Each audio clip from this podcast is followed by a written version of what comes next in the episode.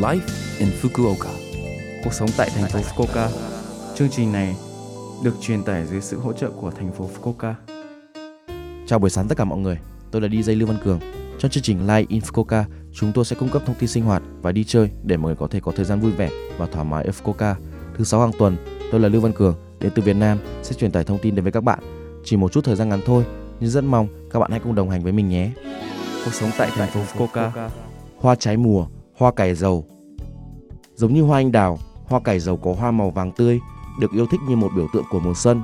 Trên thực tế, hoa cải dầu là một loài thực vật thuộc họ cải và có họ hàng với cải bó xôi Nhật Bản và cải thìa. Từ lâu, nó đã được coi trọng không chỉ để thưởng thức những bông hoa mà còn là nguyên liệu giúp bạn thưởng thức hương thơm của mùa xuân. Mùa hoa cải dầu ở Fukuoka tương đối dài, bạn có thể thưởng ngoạn trong khoảng thời gian dài từ đầu tháng 2 đến giữa tháng 4 cho đến đầu mùa xuân. Khi thời tiết ấm hơn, nhiều người đến các danh lam thắng cảnh để ngắm hoa cải dầu. Ngoài ra, thời điểm hoa anh đào nở chính xác như vậy, vì vậy bạn có thể thưởng thức hoa anh đào và hoa cải dầu cùng một lúc. Tùy thuộc vào địa điểm ở tỉnh Fukuoka có hai loại hoa cải dầu, hoa cải nở sớm và hoa cải nở muộn. Vì vậy bạn có thể thưởng thức nhiều loại hoa này trong suốt mùa. Công viên ven biển Umino Nakamichi, Nokonoshima đảo công viên, vân vân. Nhiều bông hoa màu vàng đang chờ đợi bạn. Cuộc sống tại thành phố Fukuoka. Tin tức từ thành phố Fukuoka về kê khai, thuế, thành phố và tỉnh. Thành phố Fukuoka đang chấp nhận tờ khai thuế của thành phố và tỉnh cho năm 2023. Hạn chót nộp đơn là thứ tư ngày 15 tháng 3. Quầy tiếp tân và bộ phận thuế của văn phòng phường mở cửa từ 9 giờ đến 17 giờ các ngày trong tuần. Vui lòng sử dụng tờ khai, qua thư hoặc trực tuyến vì quầy sẽ rất đông.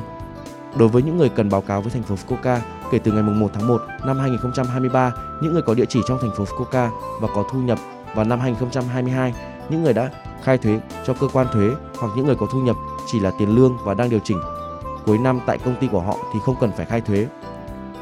Những gì bạn cần báo cáo thẻ số của bạn hoặc tài liệu hiển thị số cá nhân của bạn bằng lái xe, hộ chiếu, tài liệu xác minh danh tính như thẻ cư trú, giấy tờ chứng minh thu nhập trong năm 2022, chẳng hạn như hồ sơ thuế khấu trừ, các tài liệu cần thiết cho các khoản khấu trừ khác nhau trong năm 2022. Để biết thêm chi tiết như tài liệu cần thiết và có cần khai báo hay không, vui lòng kiểm tra trang chủ của văn phòng phường nơi bạn sống. Nếu có bất cứ điều gì bạn không hiểu, bạn có thể kiểm tra với văn phòng phường bằng thông dịch viên qua điện thoại. Tư vấn có sẵn bằng 18 ngôn ngữ bao gồm tiếng Anh, tiếng Trung, tiếng Hàn, tiếng Việt và tiếng Nepal. Số điện thoại là 092 753 6113 092 753 6113. Số điện thoại này sẽ được kết nối với văn phòng phường sau khi tiếp nhận tại trung tâm phiên dịch. Bạn hãy nói với họ nơi bạn sống và nhờ tư vấn về việc kê khai thuế.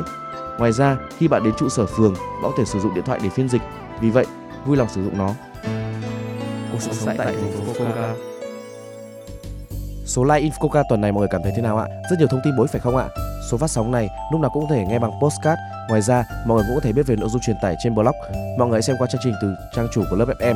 Ngoài ra, chúng tôi đang tìm kiếm các thông điệp gửi đến chương trình. Không quan trọng, nếu bạn muốn viết một tin nhắn cho tôi hoặc một nhà hàng Việt Nam mà bạn thích, địa chỉ email là 761a.lớpfm.co.jp. Cuối cùng, tôi xin phép gửi đến mọi người bài Đừng lo nhé, có anh đây của ca sĩ Thiên Tú để chia tay mọi người.